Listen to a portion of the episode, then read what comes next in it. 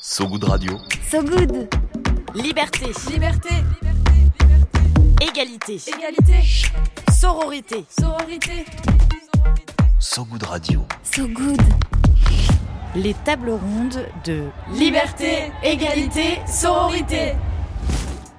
Bonjour à toutes et à tous, je suis Lolita Mang. Comme vous avez peut-être pu l'entendre tout à l'heure, je suis journaliste chez So Good.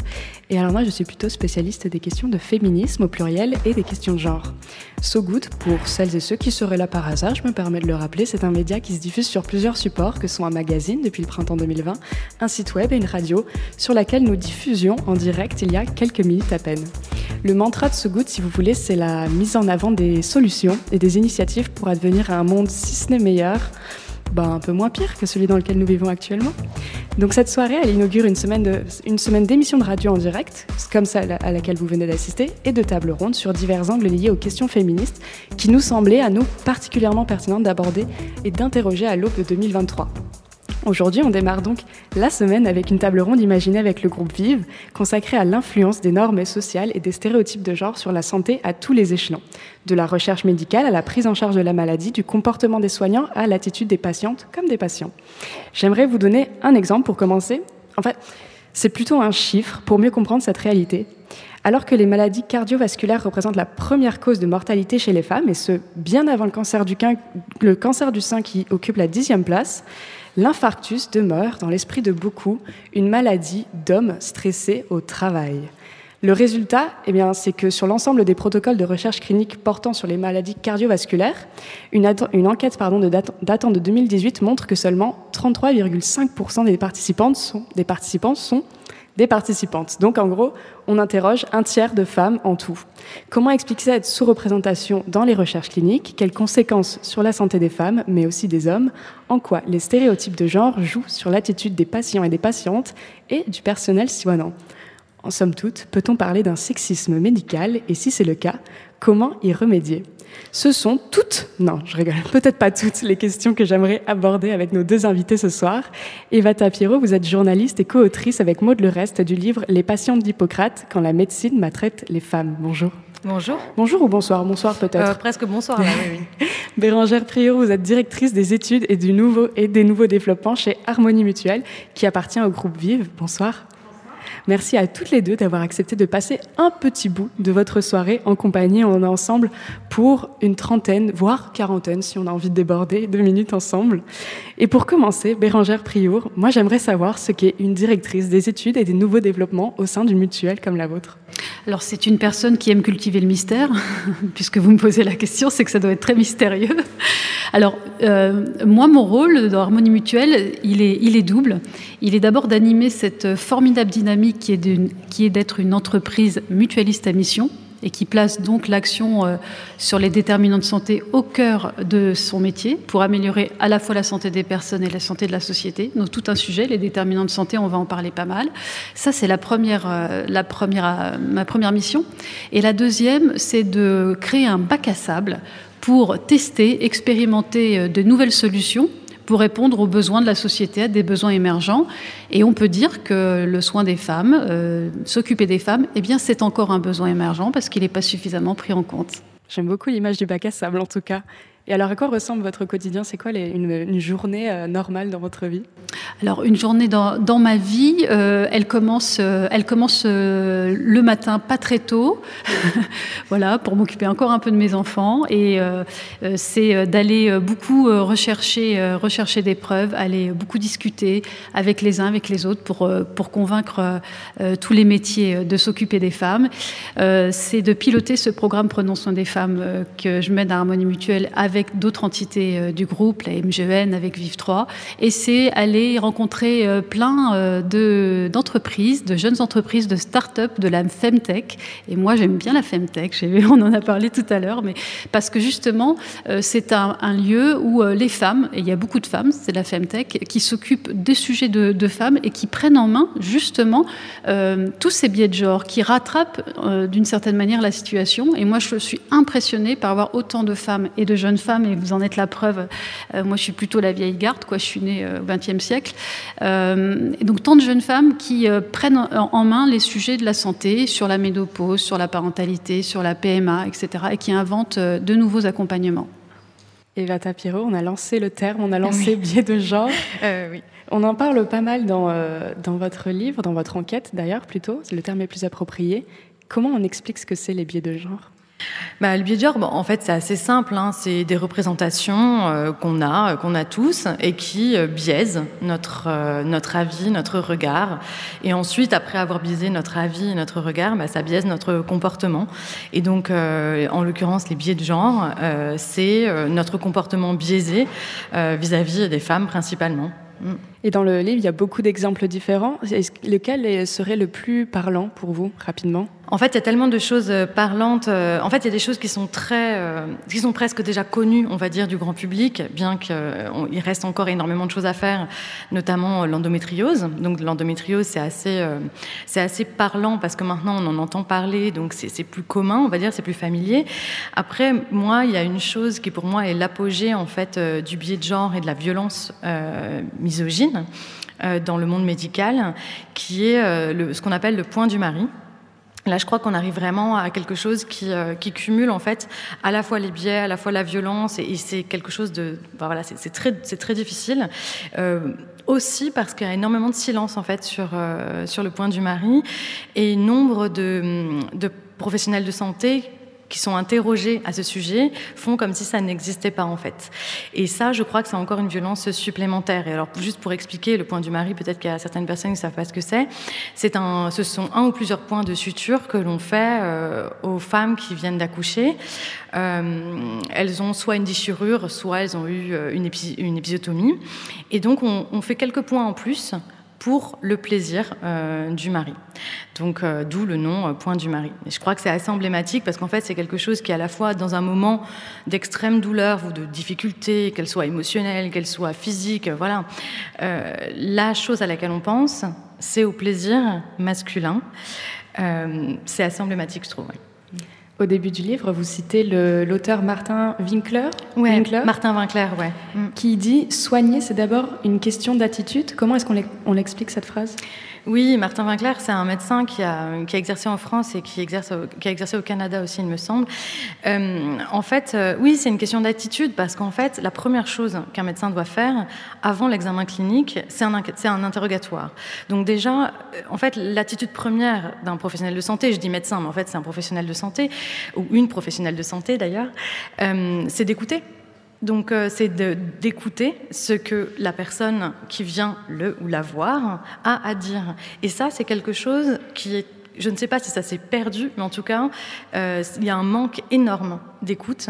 Et ça se traduit euh, dans la santé des femmes par les jeunes générations qui fuient les cabinets de gynécologie et qui vont directement vers les sages-femmes. Et ça, c'est flagrant. Bérangère Friour, lors des débuts de la médecine, on ne se concentrait que sur la santé euh, sexuelle et reproductive, surtout reproductive des femmes, et on négligeait ainsi d'autres types de pathologies. Est-ce que c'est quelque chose, on en, est revenu de ça quand même ou pas tellement? Euh, oui, on en, on en, est revenu un peu, bien sûr, euh, mais il est vrai que passer ce, stade de la maternité, alors avant, pendant, après, euh, on peut dire que le sujet devient moins, intéressant, euh, moins intéressant euh, peut-être pour ceux qui pratiquent la médecine et pour la société en elle-même.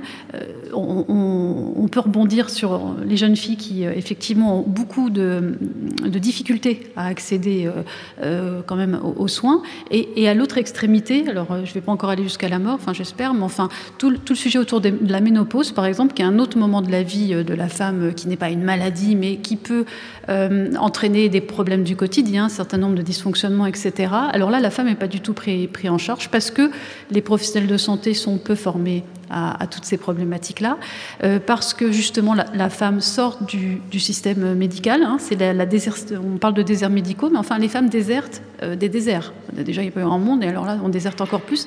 Il y a 30% de femmes qui quittent complètement le suivi euh, au moment de, au moment de la ménopause. Euh, donc on, le voit, la, la, la manière dont euh, la médecine s'occupe des femmes est encore très lacunaire. Et alors, on, a beaucoup parlé de l'endométriose, et tant mieux, c'est une victoire, enfin, après 20 ans de mobilisation avec la grande association Endo-France, ça y est, il y a un plan endométriose, c'est remboursé, enfin voilà, il y a tout un, tout un tas de choses, et c'est très bien parce que ça concerne une femme sur dix, etc.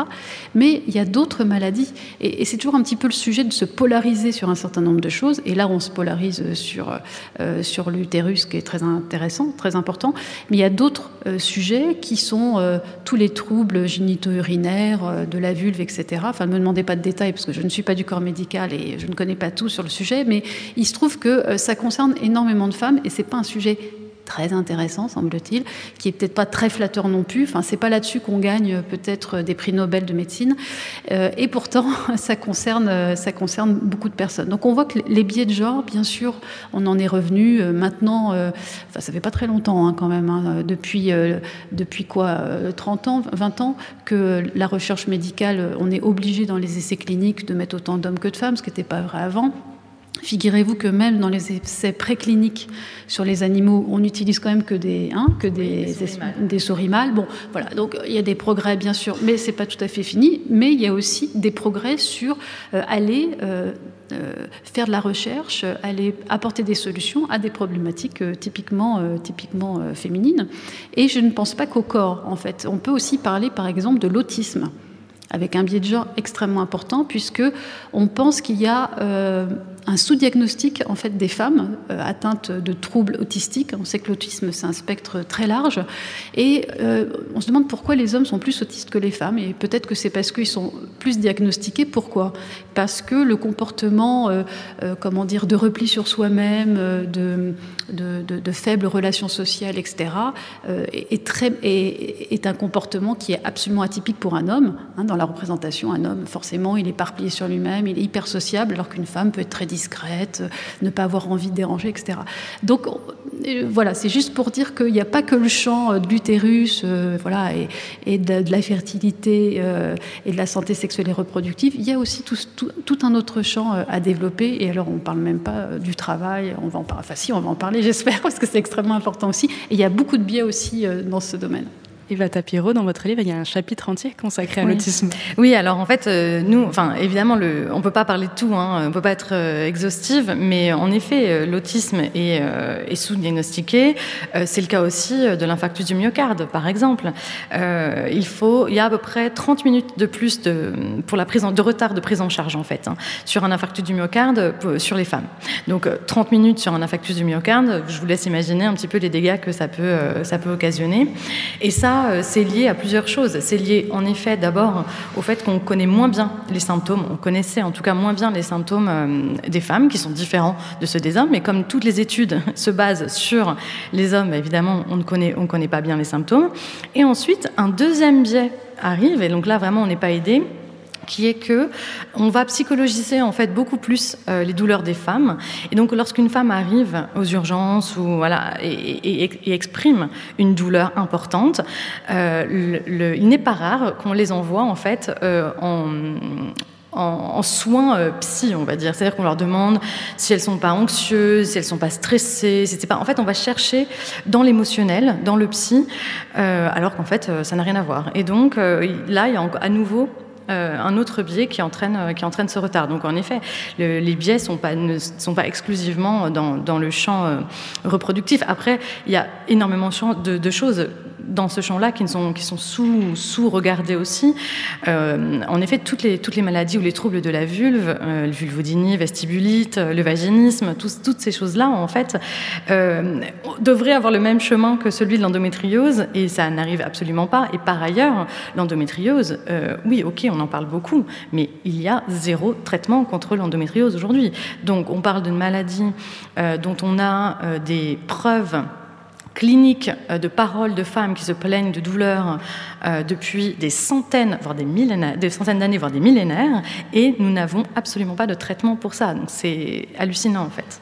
Euh, sur, sur ce sujet de l'endométriose, euh, non mais c'est tout à fait vrai. C'est pour ça qu'un groupe comme le nôtre, on est à la fois, euh, on est des décotés quoi. Hein. On est aussi, on, est aussi un groupe de soins avec beaucoup de soignants, etc. Et puis on, doit être un acteur de, de, progrès et on essaye. Mais sur l'endométriose, grâce à Endo-France notamment, depuis 2020 seulement, Il y a des cours sur le sujet en, fac de médecine depuis 2020. Euh, là, une des mutuelles de notre groupe va lancer une expérimentation auprès de 1000 adhérentes pour créer vraiment un, euh, vrai cercle de recherche, etc., une cohorte autour de l'endométriose. Donc vous avez raison, enfin, il ne suffit pas d'un décret, hein. enfin, il faut aussi euh, beaucoup, beaucoup agir. Mais les biais de genre, c'est aussi sur la vie en elle-même et sur l'espérance de vie. moi, j'aimerais évoquer aussi, parce que on parle de première ligne, mais les femmes sont des fois en dernière, euh, c'est dernière de, cordée, là, première de cordée, je voyais, j'aimais bien l'expression tout à l'heure. Quand elles sont patientes, oui, elles Oui, quand elles sont patientes, mais, mais aussi, euh, euh, si on, parle de l'espérance de vie, par exemple, on peut évoquer, j'aime beaucoup, c'est ce que Emmanuel Cambois à l'INED développe, le Gender Salvary Paradox, qui est de dire qu'en fait, bah, les femmes vivent plus longtemps que les hommes. Parce qu'on nous oppose souvent ça. Hein. Moi, ça m'est arrivé. Hein. Quand je parle de programme de notre femme, on me dit Ah oui, mais enfin, bon, euh, les, hommes euh, vivent moins longtemps que les femmes. Voilà. Bon, comme si, bon, bah, voilà, il faudrait donc euh, ne rien dire.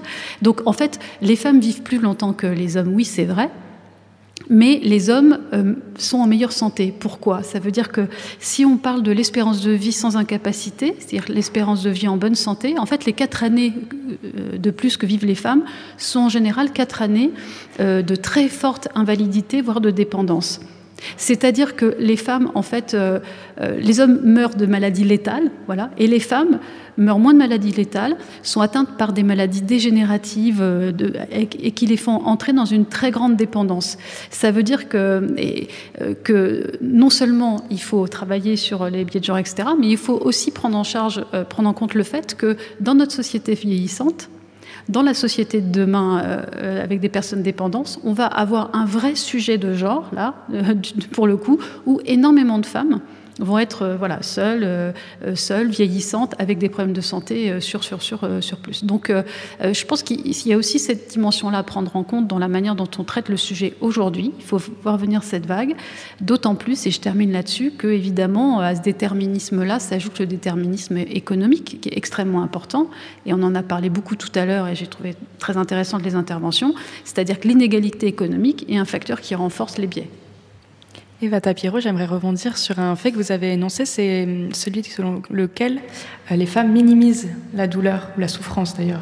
Oui. Quelle différence entre souffrance et douleur Ça, c'est ah. un autre ah débat. oui, oui. Mais euh, est-ce qu'on a mis le doigt sur les raisons?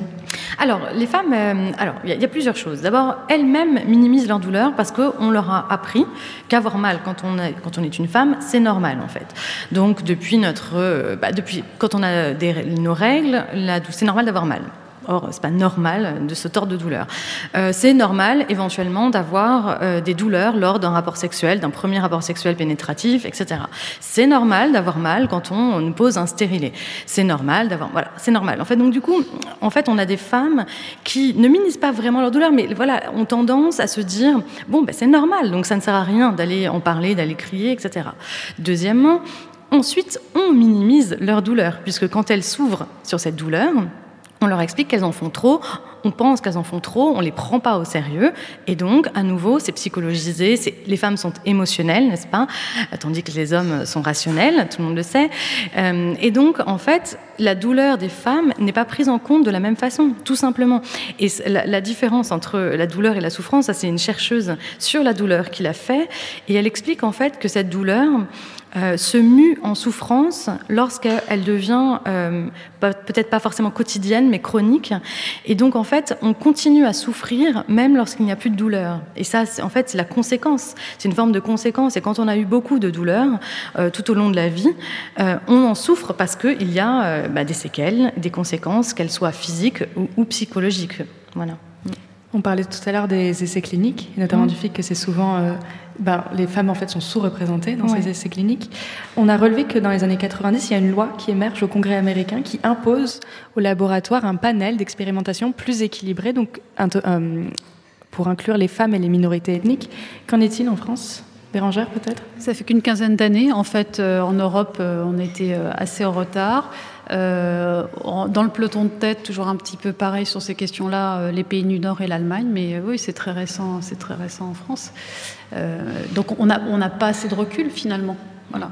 Mais c'est pas le cas. En fait, ce qui est intéressant, c'est que c'est même pas le cas qu'en santé. Hein.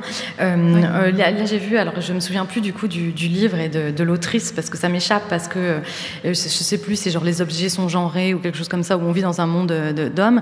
Et en fait, sur tous les objets, c'est comme ça et surtout et sur des choses qui sont parfois qui n'ont absolument presque aucune importance, comme des choses qui sont fondamentales, comme par exemple bah, la ceinture de sécurité dans la voiture.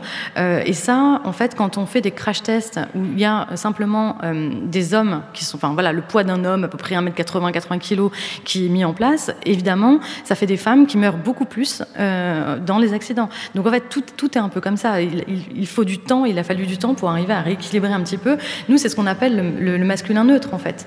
C'est la neutre, c'est le neutre et la femme et l'altérité. Voilà. Mmh, mmh tout le oui, la femme, cet homme manqué. C'est déjà Aristote. Donc euh, voilà. on n'a pas trop évolué quoi depuis. C'est ça, qui est, ça qui est bien. Non, non, mais sur les effectivement euh, euh, tous les effets indésirables, par exemple. sont calqués sur des essais cliniques faits sur les hommes. Donc il y a plein de, plein de médicaments dont les effets indésirables, sur les femmes ne sont pas connus.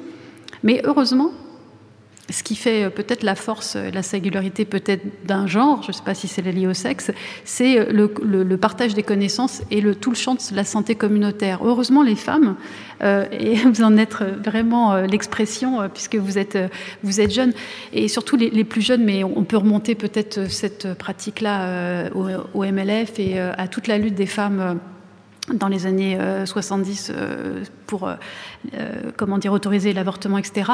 Les femmes se, se, mettent ensemble et travaillent ensemble et font des groupes de parole pour parler de ce qu'elles ressentent et en fait elles apportent par leur expérience, par le partage de leur vécu, en fait, de la recherche médicale. Tout, ce champ-là, et c'est vraiment euh, très impressionnant, euh, enfin, très, très impressionnant, et ça a été euh, accéléré par évidemment la, digitalisation qui rend ça beaucoup plus, beaucoup plus connu. Et c'est vraiment un champ extrêmement intéressant. alors, le, le, secteur médical appelle ça les patients experts. Je ne sais pas si voilà, elles se sentent toujours forcément comme ça, mais cette volonté de, partager les connaissances, euh, de travailler sur ces symptômes et d'acquérir comme ça euh, une connaissance pour les autres et aussi pour soi-même, c'est, euh, je trouve, quelque chose aussi de très marquant et c'est un biais positif, je trouve, à, à relever pour les femmes. Alors, dans le spectre des maladies qui sont, disons-nous, genrées, il y a les maladies professionnelles les maladies liées à la, notamment la pénibilité au travail. Euh, bah peut-être déjà question naïve, chez les femmes, sont-elles aussi bien reconnues que chez les hommes? Question ouverte. Alors ça, moi, je ne sais pas. Pour le coup, là, les maladies au travail, j'avoue, ce n'est pas du tout mon domaine. Mais je ne sais pas, peut-être que vous. Alors, euh, bah, moi, j'ai quelques, j'ai quelques, bien sûr, euh, quelques indications, mais c'est, euh, je, je, ferai le lien avec la table ronde aussi de tout à l'heure. J'invite vraiment, et c'est ce qu'on essaye de faire nous en tant qu'entreprise, voilà, de protection sociale, entreprise mutualiste, de travailler avec les entreprises et les partenaires sociaux sur ces sujets-là, parce que sur le registre des accidents au travail, maladies professionnelles et de leur prévention, il y a aussi un retard, c'est normal. Euh, tout a été fait. Voilà, on peut, tout ce qu'on a dit sur la santé, on pourrait un petit peu le, le, le redire sur le, champ des accidents et maladies professionnelles. Depuis 20 ans, ils ont diminué hein, de 11%. Voilà, globalement. Ils touchent plutôt 60, ils touchent 62% des hommes. Très, bien, ça a diminué. Mais pour les femmes, ça a augmenté de 41%. En fait, comment on l'explique C'est énorme. Euh, bah, ça veut dire qu'il y a beaucoup de métiers où euh, la pénibilité, euh, les, comment dire, la, oui, la pénibilité et la difficulté d'exercice sont sous-estimées. Pourquoi? Parce que, pareil, tous les plans de sécurité et de prévention ont été faits sur des métiers masculins, charges lourdes, métiers de camionneurs. Oui, voilà. Je suis un peu caricatural, mais c'est un peu ça aussi la, réalité. tout, or, les femmes sont souvent euh, plus destinées euh, à des métiers en station debout prolongée, par exemple, ou en station assise prolongée. Euh, elles sont effectivement moins peut-être exposées à de la charge, etc., mais elles sont plus exposées à des métiers avec des horaires parcellaires, etc., en, raison du, du fait qu'elles sont beaucoup en temps partiel, etc. Donc tout ce champ-là, en fait, n'est pas vraiment diagnostiqué. Et par ailleurs, ce n'est que depuis 2014 que les entreprises, je ne sais pas si vous le savez, euh, l'auditoire ici n'est peut-être pas celui de chef d'entreprise, mais euh, sachez-le si vous êtes salarié et que vous allez rejoindre des entreprises. Euh, depuis 2014, il y a un document unique des risques professionnels. Enfin, le document unique existe bien avant 2014, mais ce n'est qu'à partir de 2014 qu'on on a obligés à faire des plans de prévention pour les hommes et pour les femmes, en étant un peu plus gender-centrique. Donc c'est vraiment un champ, je pense, très nouveau, très intéressant et, qui, nécessite qu'on fasse, euh, voilà, qu'on fasse beaucoup de discussions et qu'on travaille euh, de manière partenariale euh, avec la médecine du travail, avec les, syndicats, avec les chefs d'entreprise là-dessus. Parce que les gens vont vieillir au travail et les femmes aussi. Et voilà. Oui, on va encore même plus vieillir au travail, a priori. Bérangère, euh, pour reprendre un peu toutes les, maladies et les, inégalités qu'on énumère depuis le début de cette table ronde, vous avez déclaré qu'elles étaient dues en grande partie aux représentations sociales du corps médical, ça on est d'accord, mais aussi des patientes elles-mêmes. Qu'est-ce que vous entendez par là? Oui, des patientes elles-mêmes qui euh, finalement, euh, par manque d'éducation, et l'éducation euh, ne revient pas qu'à l'éducation nationale. Hein. L'éducation, euh, c'est l'éducation initiale, c'est l'éducation continue. Elle est faite à la maison, elle est faite euh, à l'école, elle est faite dans l'université, à l'entreprise, elle doit être faite partout. Donc par manque d'éducation, les femmes ne se connaissent pas tant bien que ça. On voit aussi le sujet chez, chez, les jeunes femmes. Hein. Alors un groupe comme le nôtre, on, a dans notre dans ce groupe une mutuelle qui s'appelle la MGEN, qui est la mutuelle d'éducation nationale, comme tout le monde le sait, non mais qui fait beaucoup de travaille avec l'ESPER pour aller dans les écoles, mais euh, voilà, c'est partout. Il faut le faire dans les entreprises, il faut le faire dans tous les milieux. Et puis surtout, il faut le faire euh, euh, à destination de toutes les femmes, quelle que soit leur, leur catégorie sociale. Et là, il y a tout un sujet qu'on n'a pas abordé là, mais je sais que vous êtes plus experte que moi, non, mais de l'intersectionnalité, c'est-à-dire comment on va travailler sur les représentations. Mais je ne dis pas qu'il y a des représentations moins bonnes euh, dans, certaines catégories sociales, je pense qu'il y en a partout, mais il faut aller les travailler partout. Et le sujet que je prends le plus souvent et qui revient pour moi, c'est euh, celui des règles chez les jeunes filles, mais c'est celui de la ménopause chez les femmes, à un autre niveau. C'est pas parce qu'on est plus vieille qu'on est plus éduqué. Eva Tapiro, à qui euh, incombe la tâche d'éduquer les jeunes Alors, femmes? déjà, la première chose que je voudrais dire, c'est que la tâche, euh, comme tout le reste euh, des charges dans le couple hétérosexuel, c'est que la charge médicale revient aux femmes. Donc, pourquoi les femmes se soignent? Pas très bien, forcément parfois aussi, c'est parce qu'elles prennent aussi soin des enfants et de leurs conjoints. donc ça, c'est avec la petite boîte avec tous les médicaments. dedans voilà. Et puis c'est aussi, bien sûr. Donc ça, non, mais les rendez-vous pédiatres, les rendez-vous, voilà, toutes ces choses-là, les rendez-vous dentistes pour les pour les enfants, etc. Bon, ce sont les femmes qui les prennent en charge euh, dans l'écrasante majorité, et même parfois les rendez-vous donc pour le conjoint. Euh, c'est pareil. Donc euh, du coup, forcément, on s'oublie un petit peu. Il y a forcément, ça crée un léger déséquilibre.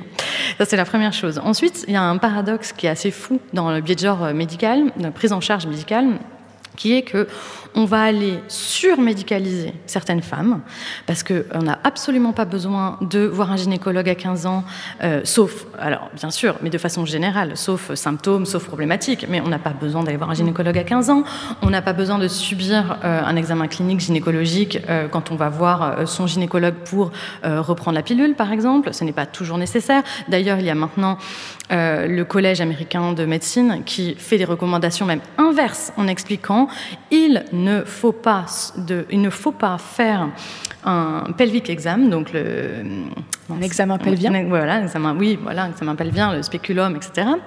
Euh, lorsque les femmes sont non symptomatiques et non enceintes. C'est-à-dire qu'une femme qui n'est pas enceinte et qui n'a pas de symptômes n'a aucune raison de recevoir euh, un doigt dans son vagin. Encore moins lorsqu'elle n'a pas accepté euh, de façon éclairée que ça se passe. Donc ça, c'est quand même une chose qu'il faut, qu'il faut répéter. Donc on a des femmes qui sont surmédicalisées, qui, euh, qui subissent ce genre d'examen euh, invasif chaque année, sans raison. Et on a tout un pan, en effet, des femmes qui sont complètement oubliées, laissées pour compte, et qui ne vont jamais voir de gynécologue ou de sage-femme, qui ne sont jamais prises en charge. Et donc c'est intéressant quand on, nous, quand on nous renvoie ce truc de « Ah, mais vous voulez démédicaliser euh, les femmes, vous voulez revenir en arrière, etc. » Mais pas du tout, en fait.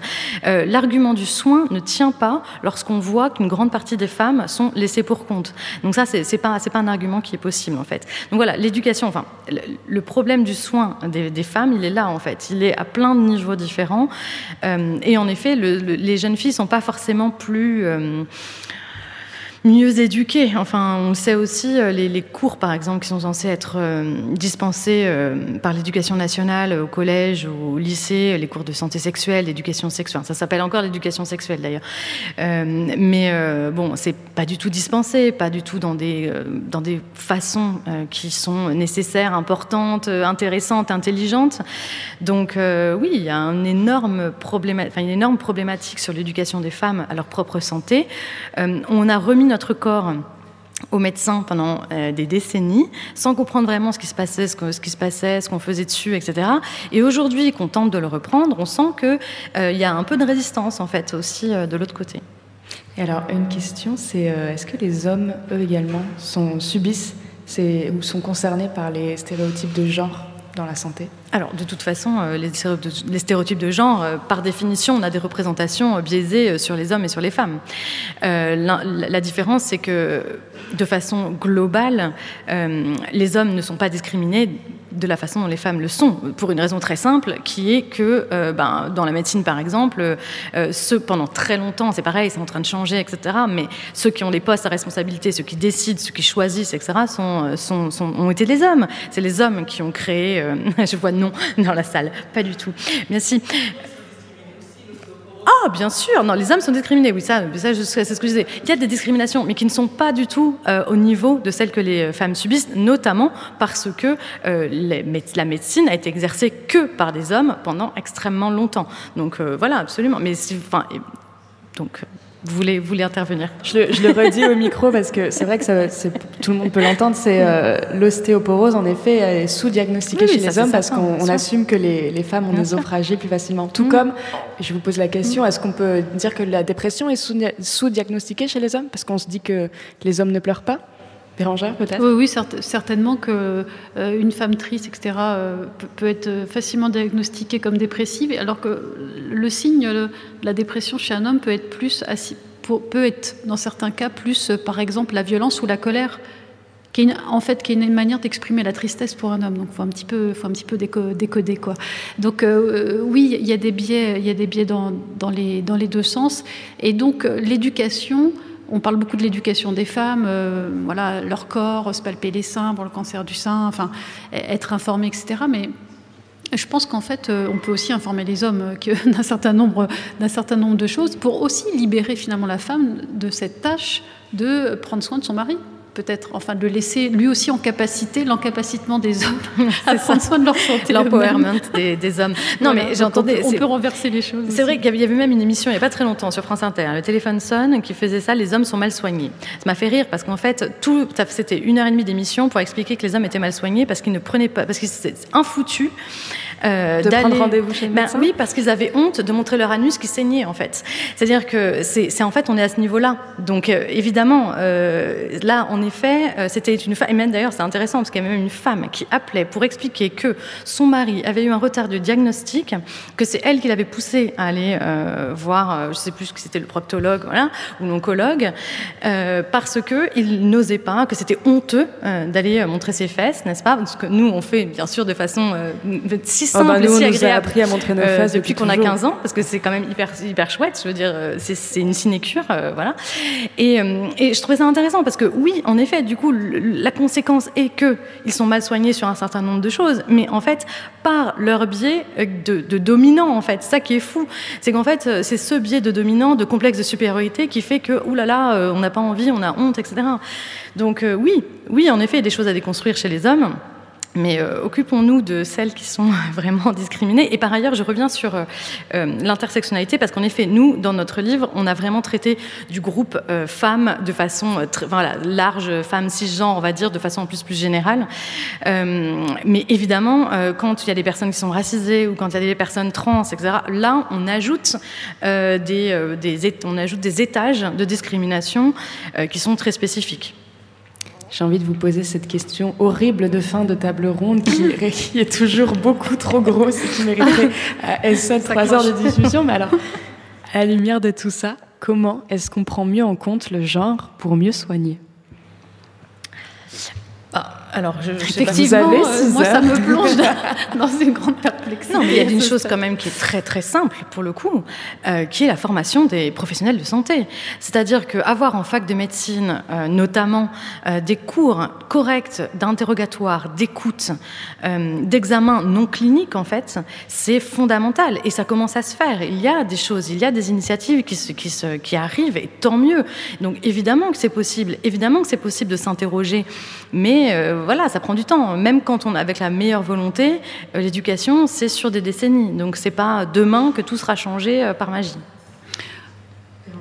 Oui, je, suis, je, suis, euh, je suis bien sûr, je partage ce que vous avez dit. Je pense que euh, travailler sur la meilleure prise en compte euh, du genre et de la santé, c'est aussi travailler sur euh, la diversité euh, finalement de nos approches et une forme de, tolérance de toutes les formes en fait de soins.